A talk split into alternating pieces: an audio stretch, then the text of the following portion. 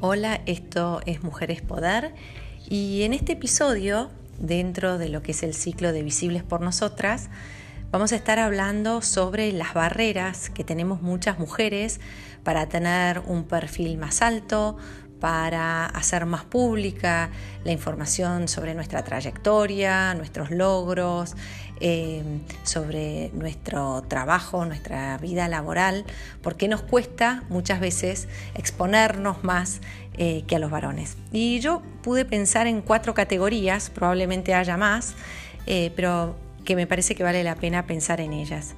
La primera tiene que ver con la incomodidad, ¿no? Me da vergüenza, me da pudor, no soy buena hablando en público, no soy buena escribiendo, no sé escribir bien, no me sale, eh, no salgo bien en las fotos, no salgo bien filmada, cuando estoy en un escenario me pongo muy nerviosa, es un momento ingrato para mí, eh, me siento observada, digamos, todo lo que tenga que ver con la incomodidad propia, casi física muchas veces, de, bueno, eh, estar en una situación de mayor exposición. La segunda categoría que pensé creo que tiene que ver con la desconfianza.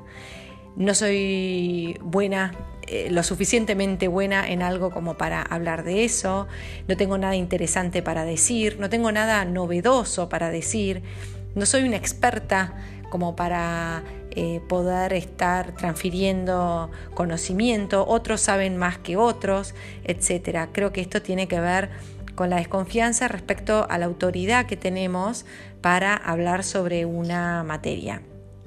La tercera barrera creo que tiene que ver con algo relacionado con los estereotipos y la educación y los sesgos que muchas veces recibimos y es respecto a la discreción, ¿no? La discreción en las mujeres como un, como un valor, como una virtud. Y creo que hay que distinguir muy bien entre discreción y confidencialidad. Confidencialidad es la habilidad de guardar dentro del ámbito privado información que requiere de esa confidencialidad, de esa privacidad y sin lugar a duda es una eh, virtud muy valiosa eh, y, que vale la pena cuidar.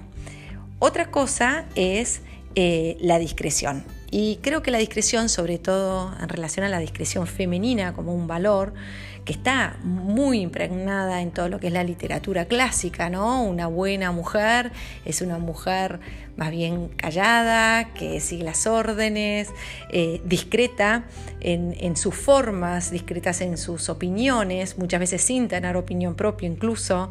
es alguien que va como en puntitas de pie, que no quiere molestar, que no se note de alguna manera su, su presencia, eh, su actuar, no llamar la atención como algo favorable, como algo virtuoso, que se pone en un segundo plano y eso se lo considera algo positivo. Y la cuarta categoría creo que se puede eh, englobar en el concepto del pragmatismo. Y esto es eh, personas que pueden decir, yo estoy en una buena situación laboral, jerárquica, etcétera, o, estoy conforme con eso y llevando este bajo perfil que tengo me ha ido muy bien. Entonces, eh, ¿en qué me sumaría a mí? levantar el perfil, en qué me sumaría a mí hacer más pública mi carrera, mis logros.